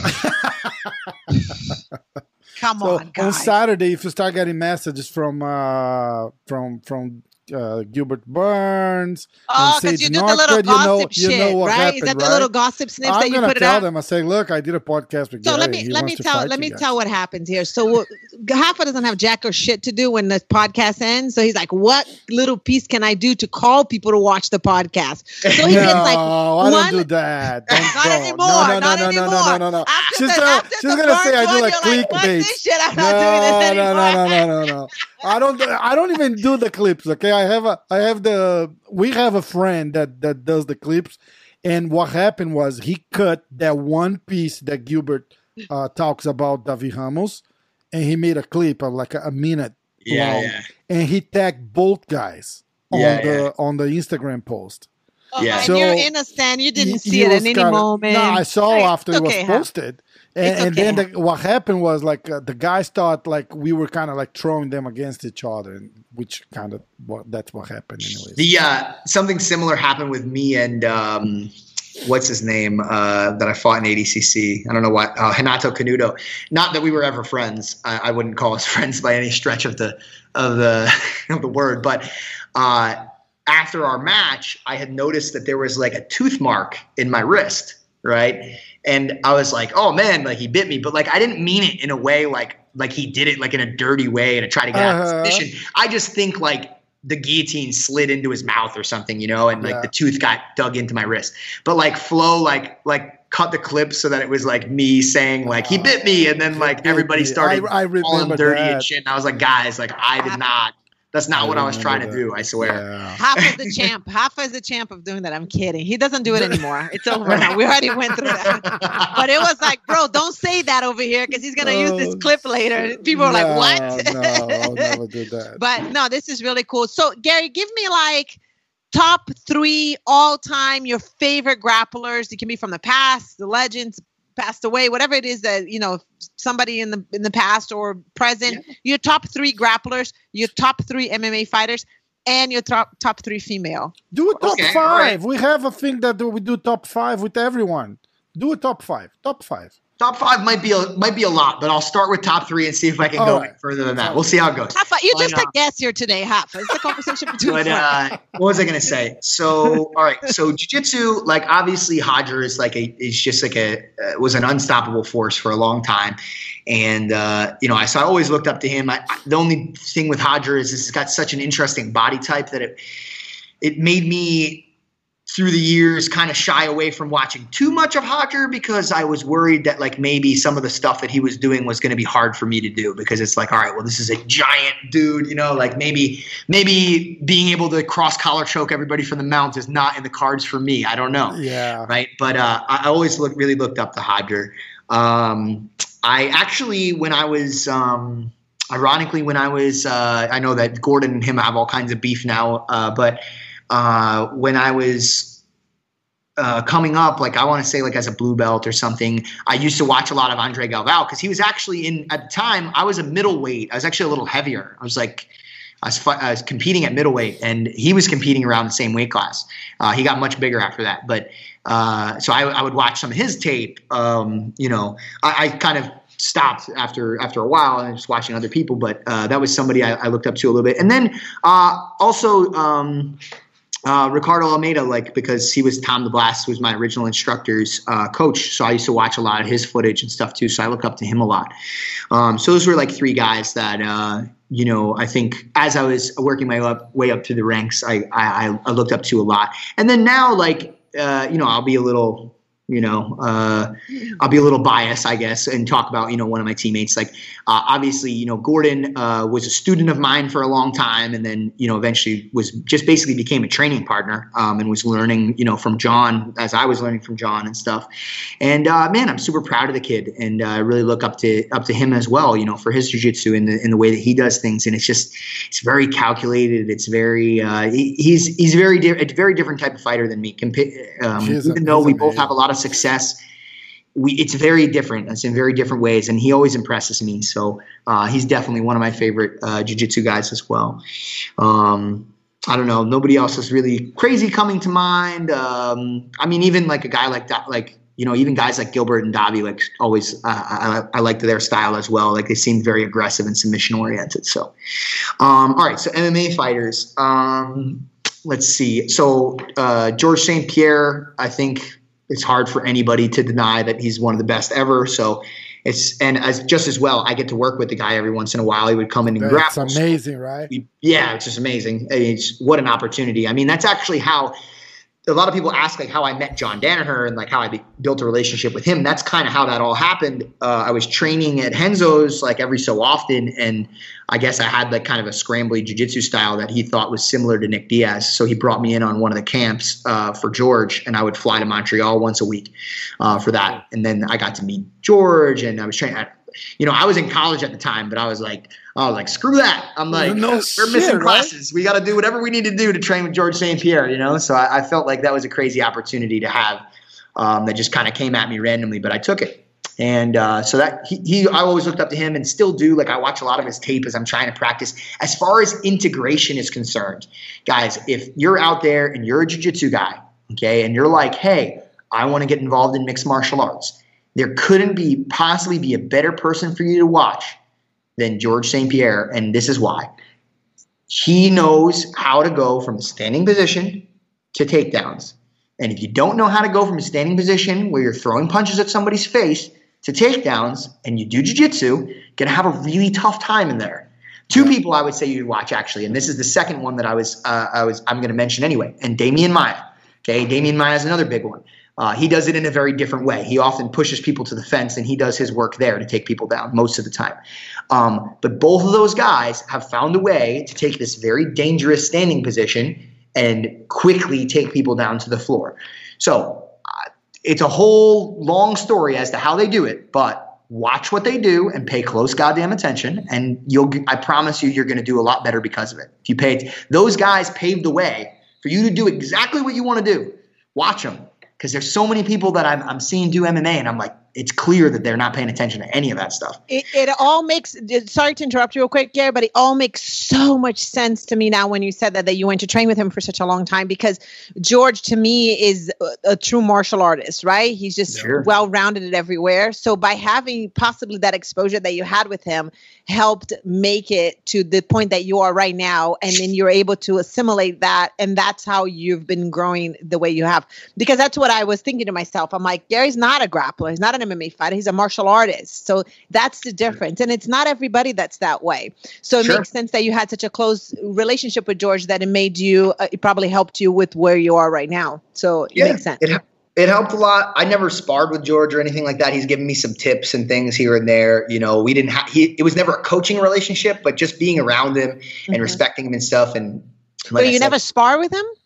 No, no, never. Well, just jujitsu, not like Oh, no okay. MMA sparring. No I've never MMA done sparring, MMA okay. sparring with him. Thank God. I Probably. Yeah, no, but, but it's just the That's connection. one to call for. yeah, it's the clear understanding of this connection that you have that most people don't have that is what makes the difference in here, I feel. Absolutely. I got that Garry Tonon diet right there on the drink. Yeah. This is great. We'll get it in. Um.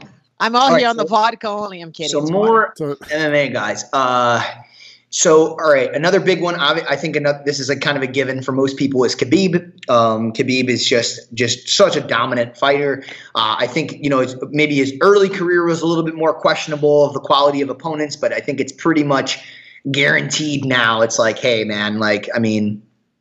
d- He's fighting absolute killers out there, and he's Yeah. doing very, very well.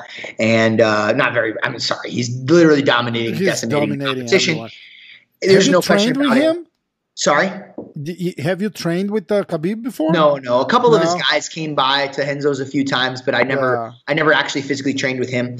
Um, but, but what, what another thing that's very special about what he's done is exactly that. That he's done something very different. It's not like he just came out there and he started knocking everybody out, like like a you know maybe he had like amazing head kicks or something like a Cro Cop. It's like that's been done before. Like what he's doing out there has never been done before. You know, now there are maybe people that are learning how to do it, but what he's doing out there has never been done before. Same thing with Demian Maia. What he did, nobody ever did before. George, what he did, nobody really ever did before. Yeah. And so these are like real, true pioneers. I mean, obviously, obviously there were pioneers before them, like in early MMA, but of modern MMA that I was a part of watching and stuff like that. These are the pioneers of of what how I understand the concept of MMA. Because MMA wasn't always the way that it is now, where it's integrated skills. It used to be like, hey, I'm going to come out, I'm the jiu-jitsu guy, and like that was great for a little for a little bit Yeah. and now it's different, you know, because everybody knows knows different things. But I Um, think in the past it, you you had a mix of uh, really good, uh, like strong guys in one uh, art, right?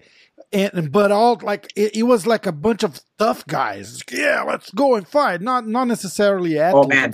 go back, Right. anybody that's listening to this, go back and watch like UFC one interviews. Oh, oh, it's just I was literally gonna say, are you talking about the Oh. first few UFCs?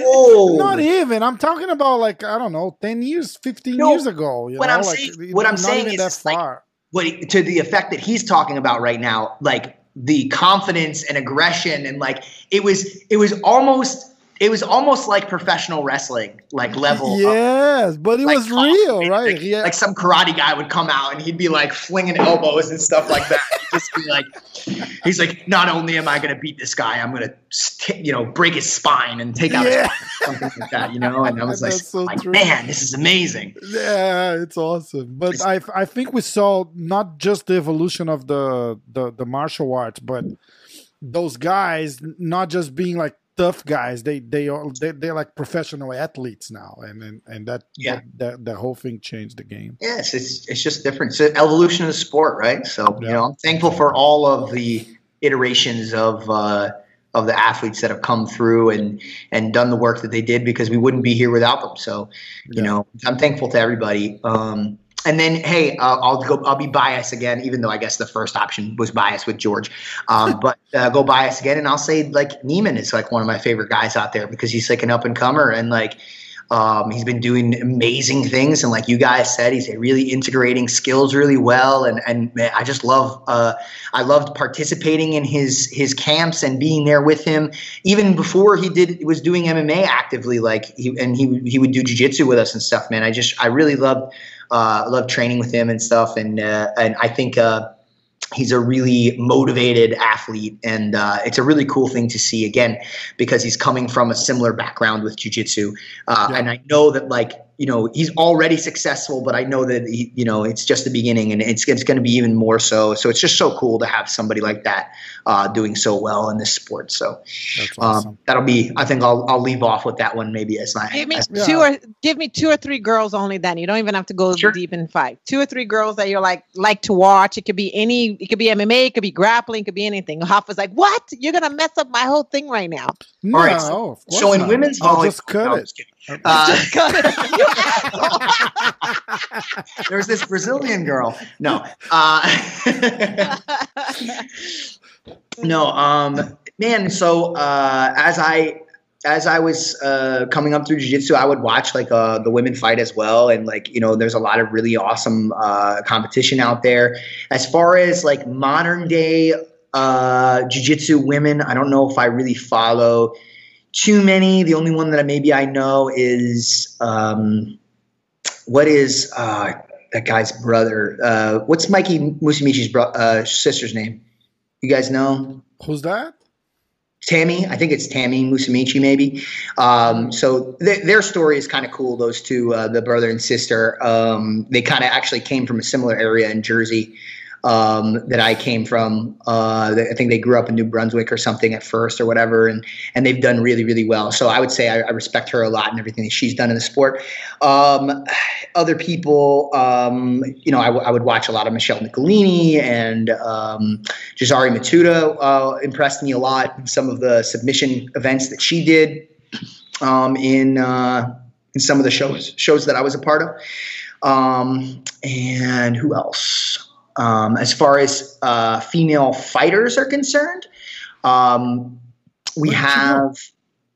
I don't know. I just I looked away for a second. She was gone. I like I blinked for a second and Rose was gone. I was like, "What happened?" Yeah, disappeared. Um, I think there was like a delay in the in the film, so she like right. But uh, as far as female fighters are concerned, uh, my my bias pick um, will be uh, Katlyn Chunigan, who trains with us. I don't. Even, I'm probably not pronouncing her last name right, but I, I think it's Chokagan. Chukagan. Yeah, and, uh, you know, she's she's she's really cool to have around as well. You know, it's just another driven athlete that, and actually one of her recent fights, she did a lot of like really uh, awesome jujitsu. We lost. Um, we lost cool Rose. Too.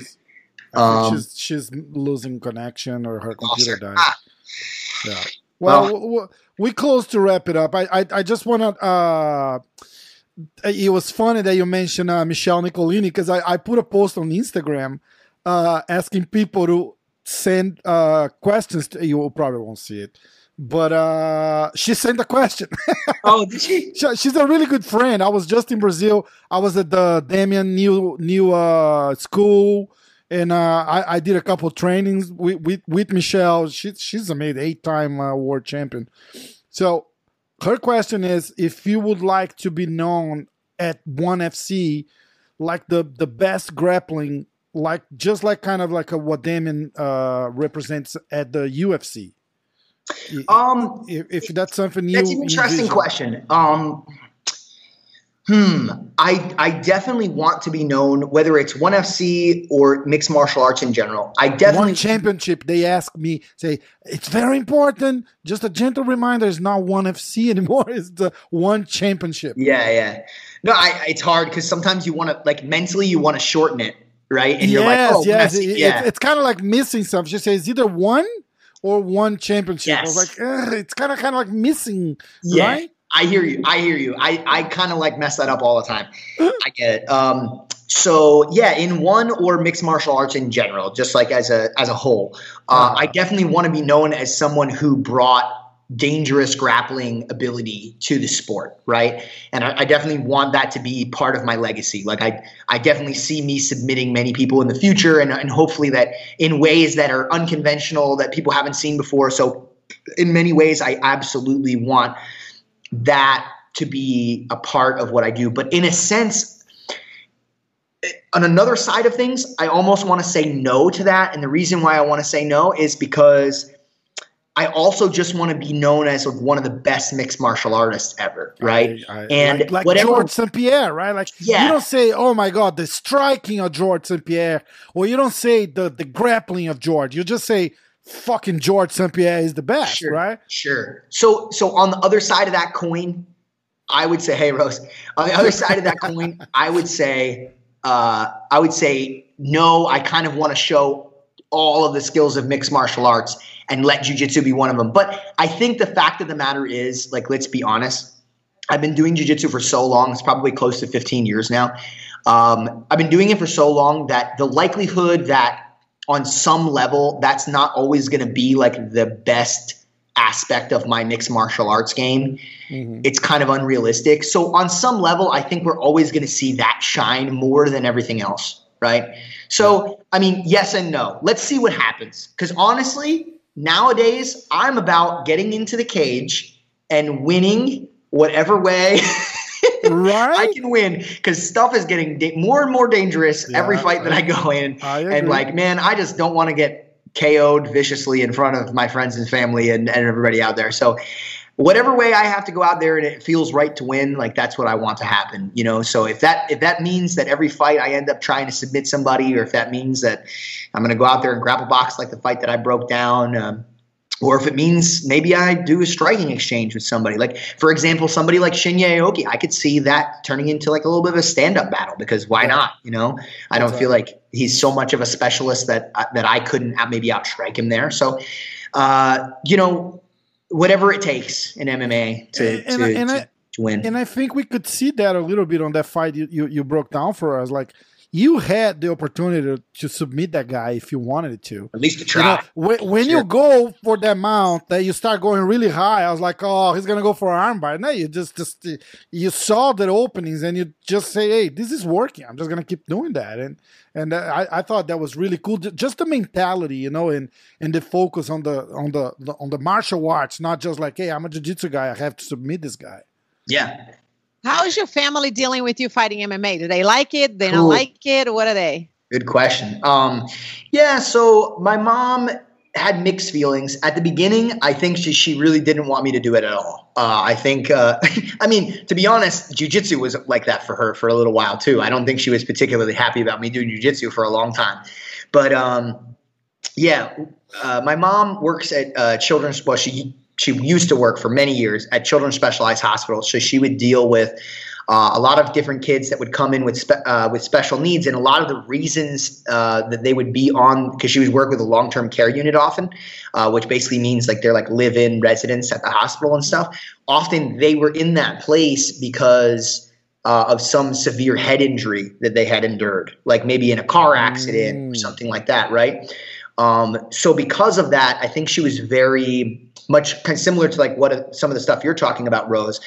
Um, she's very knowledgeable when it came to like I don't know if they were calling it CTE at the time, but uh, she's very knowledgeable. Trauma- in- traumatic brain injury. yeah, just brain injury in general, whatever it was. I don't think she ever said those words to me specifically, but you know, she was concerned. You know, she's like, "Oh man, you know, you're taking punches to the head, this, that, and the other thing." And I kind of tried to frame it for her in a couple different ways. I was like, "Hey, listen," I was like, because she, she, you know, her and her family all follow, you know, football, right? Like they love the Steelers, right? It's Pittsburgh Steelers, and I'm like, "Mom," I was like, "That's ten times worse, probably, than what I'm doing," Yeah. and I promise you, and maybe I'm wrong here, if I had the opportunity, if you heard that I had the opportunity to play professional football for your favorite team, would you tell me not to do it?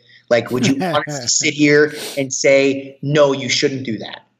Probably not. Like, you know, like let's get realistic. So um, I get it. Like she cares about me, which is great. You know, it's cool to have a mom who cares. You know, I'm not upset about that. But I also think like, you know, I'm going to, there's going to be life choices that I'm going to make. And, you know, uh, I think I reassured her that I'm, I intend to do this in the most intelligent way possible and to try to reduce the amount of brain injury that I'm taking over time. I don't want to fight. I don't want to have fights where I'm just swinging for the fences and the other guy's doing the same. And, and, and that's the kind of brawls that I'm getting in. Like, that's not why I'm doing this. Like, I'm doing this to, Um, I'm doing this to win quickly, efficiently as I can, and and do it as safely as possible. Like the idea to me, you know, as far as the striking part of what we do is concerned, it's like hit and don't get hit. Like it's not about. That's I'm it. gonna have. I don't want to have any five. As, as cool as some of the fights are to watch, that are five round brawls where two guys stand in front of each other and throw. I get it. It's awesome. It's great to watch. Me personally, as a human being, don't want to be involved in it. I'm not No particularly interested in that. That's not my style. It's not. It's never going to be my style. Uh, I don't. I'm, we'll see what happens in the future, but I highly doubt it. It's not something I'm. I don't want to walk out of this, you know, 10 years from now and, and, and not be able to talk or any of those things. And there are guys that have done striking martial arts that don't, that are not that way. A lot of the Muay Thai guys have, don't have much of a problem, you know, uh, with, uh, with traumatic brain injury and things like that. The damage is distributed around the body a little bit more. They're a little safer with their training. They're not always trying to knock each other out everything, every single time. So there's how do you, ways how do do you guys how do you guys train? Do you guys train like punching each other out? I mean the most amount of damage doesn't actually happen in the fights crazy enough. It actually happens during training. Sure. so how do you guys i can't imagine seeing you guys just brawling at each other's head or anything like that. So how do you train? Every so often you'll have one sparring session or two where it feels more like a fight than it probably should. You know, I mean, we're we're not tap dancing here. We are fighting, so I mean, No it does. Um, but uh, you try as much as you possibly can to one find good training partners, right? Like that's that's a big part of it. Like, I mean, it- it's kind of like with anything. Like, uh, if you were going to find a if you were going to find a person to start a relationship with, and every single time that you guys had a disagreement, like that person immediately went into like crazy anger mode, or or even let's say they started hitting you or something like that, something you know uh, you know very aggressive. Um, it's probably not a good sign. It's probably going to be tough to like. It's probably going to be tough to make that a you know relaxed safe environment for two people to exist. It's the same thing when you're finding a sparring partner, in my opinion. Like if the first time I spar you, it's like I feel like you have anger or you're trying to hurt me or like these sorts of things. It's like, all right, well maybe let's stay away from that guy. Or at the very least, we're gonna have to make set some clear boundaries. Like, hey, dude, like that can never happen again, right? Yeah. Um, so that's the You, second. you you you have you face that type of problem, right? Like you, you start getting well known and, and and and a little bit more famous. People just walk. I I had a Brandon Gibson. He's the striking coach of uh, Jackson's MMA.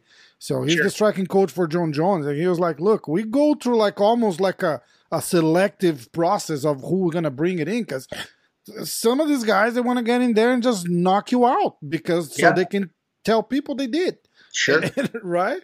Yeah, and, and that that's a that's a big part of it. So, uh, so that's tough to deal with. Also, I mean that happens in jujitsu too. Even though it's not as dangerous, like you go to teach Yeah. a seminar somewhere. Oh man, I'd really love to roll with you. It's like, yeah, mhm, sure you would.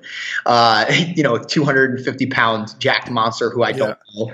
Uh, yeah, I'm good. I'm fine. I think I'll just so- train with my training partners, and you know, it's I'll so live. funny you said that because I, I, I asked these questions to ever. I think I asked uh, Buchecha this question. I asked Rodolfo Vieira this question and Michelle Nicolini. They were dropping talking. names like i can't even handle it anymore No, because look, when these guys go out, when these guys go out for seminars, that that, that that's exactly what Garry's saying. Like, Yeah. i- if I'm going to a Garry Tonon seminar and I have a chance to roll with him, I want to learn. I don't want to fucking try to submit the guy, you, know. And they say it's crazy what they tell you. It's like they say, "Oh no, people come to, kind of like rip your head off Yeah, all the time," and it's unbelievable. it's it's cool. I get it. I understand why some people are like, yeah, you know, come to my seminar. I'll train with you. Like, great. I get it. Uh, but you know, if I, I my body, as far as I'm concerned, now has value, and like I can't. yeah. I can't continue to. I can't just be unsafe with that and just like take it for granted that like you know I'm not going to get seriously injured. I mean, even forget just training with people during seminars. Like, like I don't even like. I used to do things like skateboard and stuff, and it's like I don't even do things like that anymore because it's like, man, if I get hurt doing something stupid like that, like what's it worth to me to skateboard? you know what I mean? yeah. Like it doesn't. Why? I don't need that in my life, right? I It's remember six that there was a- there was a you match- don't have to. There was a match for Margarida, and he said that uh, he was apparently skateboarding in Hawaii, and he was doing this huge competition like Pan Americans or something. Then he couldn't compete because he was skateboarding, and he fell and broke his hand. It's like, really, dude, skateboarding before a Yeah. match? Like, really? Yeah. It happens. I mean, it I, happens. I still do stupid shit. I think before the last ADCC, I was I was playing like beach volleyball or something like that, and diving all over the place trying, trying before my matches and stuff. So, I mean, I, I, you can't completely eliminate it, but that's definitely one of the ways I try. Is like, yeah, when I'm doing seminars, like if I'm going to train with people, it's very selective. Occasionally, I'll do it with like some younger kids or something, but like not not usually like anybody that's like a, a somebody that looks like they came to try to kick my ass. Um, but anyway, uh, so the second thing that I was telling you about that's important um, is like setting up like boundaries, right? Like for example, um, you might set the boundary of like no spinning attacks because it's like kind of hard to see what what you're going to be hitting before and maybe pull it pull it back in time to not hurt somebody. Uh, I, I remember I had an incident where I level changed for a takedown. I thought somebody was going for a spinning back fist, but it was a spinning back kick, and I I ran into you know somebody's heel uh, and split my eye open. And this was this was actually before I started training in a controlled environment. This is like years ago, but um, I'm just saying like like stuff can like stuff like that can happen, or you know you set some. Uh, at least one person has to wear headgear, so there's no headbutt, you know, danger where you're going to get your eye split open and like things like that, right? Um, so like little things that you can do that you can kind of control the environment um, a little bit better, and then and then just like setting the tone for sparring is also another boundary to set. It's just like, hey guys, like this is our goals. This is what we're trying to do. We're trying to work on these skills. Sometimes, sometimes even what you might do in a in a situation. Uh, I was actually talking to uh, Azam. He runs this academy called the Goat Shed. It's very specific to MMA in Miami. And uh, he was telling me that he was having a problem with a particular athlete, and uh, that athlete was like hurting people, like not even necessarily intentionally. He's just kind of like pretty good and like a lot of He's going And he was extra like, rough. Yeah, he's like, so what I did with him is like, instead of like just letting him have open sparring, I, I give him like objectives that he has to complete like each round. And it's like, maybe he has to land this many leg kicks and then this many body shots and that sort of thing. And, and he said that that's like made it a lot easier for him to have like uh, sparring sessions where, you know, he's, he's not losing training partners and that sort of thing. Cause that's kind of hard too. Like if you're the guy that's constantly doing that to people, like let's say you're good, right? Like really good. Like let's, you use Jon Jones as an example. Like let's say you're Jon Jones and like you have the ability to like probably like knock out a lot of your training partners and stuff like that. It's like, man, if you're doing that to everybody you spar with, it's hard for you to find training partners now Exactly. too. Now you gotta now every time you have a fight camp, well, I can't just use the guys on my team. I gotta fly in people and because otherwise nobody's gonna want to do it. I'm gonna have to pay everybody to spar me because everybody's going to get their head knocked off, right? So Yeah. that's kind of the way we do sparring. We do we'll do um, you know limited sparring, maybe you know certain certain rules and things like maybe one guy can kick and one guy can punch. You know, little games that you play and and then we'll do our regular sparring too. But it's all with the with the purpose of like hit, don't get hit, and not trying to knock each other's head off, kind of sparring. So we actually spar every day, believe it or not. Um, and it's Do you guys it's- spar with gloves? Oh yeah, Do you yeah. use gloves? 16, 16 ounce gloves uh, for our sparring. Uh, occasionally, I I try to encourage John a little bit closer to the fights to start doing some of the little glove stuff because there's a certain feeling that you get when you walk out into the cage and you have four ounce gloves and hand wraps on that's hard to replicate if you're just doing 16 ounce glove sparring all the time and you don't stand in front of somebody with those little gloves and feel your fist is a different weight and there's a different fear associated with the other person having that. So I don't know if I, I necessarily think it should happen all the time because I think sometimes what that degenerates in, into is guys going so light that it's not really quite sparring anymore. Because I mean, man, if you walk onto one of those little glove strikes, I. I've seen people get knocked out with it by accident. You know, it's not even like the guy was really trying to knock anybody out. You know, so you got to be really careful with that sort of thing. So, and then the other the other problem, obviously, like I just said, is you know you with the little gloves, and if you're not going super light and you're going hard, and you know now people are getting knocked out all the time, Yeah. and, and not just knocked out, like it's so easy to cut people like that. Yep. You know, very easy, and then you're out of the fight, right? So Most Yeah. people don't know, but those little gloves are supposed to protect your hand only. That's it. yes. Right? Yeah. Yeah. That's actually the reason why my dad left the UFC. I just had this conversation with him about that. He says the reason why he left the UFC is because they put the gloves on, and that way it doesn't protect the head; it actually protects the hands. I'm an advocate of for guys training with no gloves at all because then it just doesn't You know, you you're not going to be hitting somebody in the head really hard. Garry, um, I have two more questions, and then I'm done here. Yeah, and I know half a. Um, I know that we've taken a lot of your time. What song do you sing in the shower with passion? I knew he was going I sing a lot of songs in the shower with passion. I love I love singing. To be honest, I, a lot of people don't know this about me. I've mentioned in a couple of interviews, but I did like uh, I did all kinds of choir and stuff when I was a kid, uh, church choirs and like in school I did choir. I did drama and all different kinds of things. So It all makes sense. It Yeah, all makes sense. So music is music is a big thing for me. I, I'm I don't claim to be like particularly amazing or anything, but I, I think I I think I hold my own. I do okay. I do a lot of karaoke. I did karaoke last weekend in Miami. I sang "When Doves Cry." I sang. Can you can you sing us a little piece? I I'll knew sing- that was coming too. uh, uh, I'll sing a piece of. Let me see. What was the other one? Oh, I sang uh, "Hooked on a Feeling" uh, by Blue Swede. That's like one of my favorites. I'll, I crush that at karaoke. Let's do Let's see it. if I, let's see if I if I can get it. All right. I'm in an apartment right now, pretty late, so I probably shouldn't like like belt this out, but I'll do my best. Right. I can't stop this feeling deep inside of me.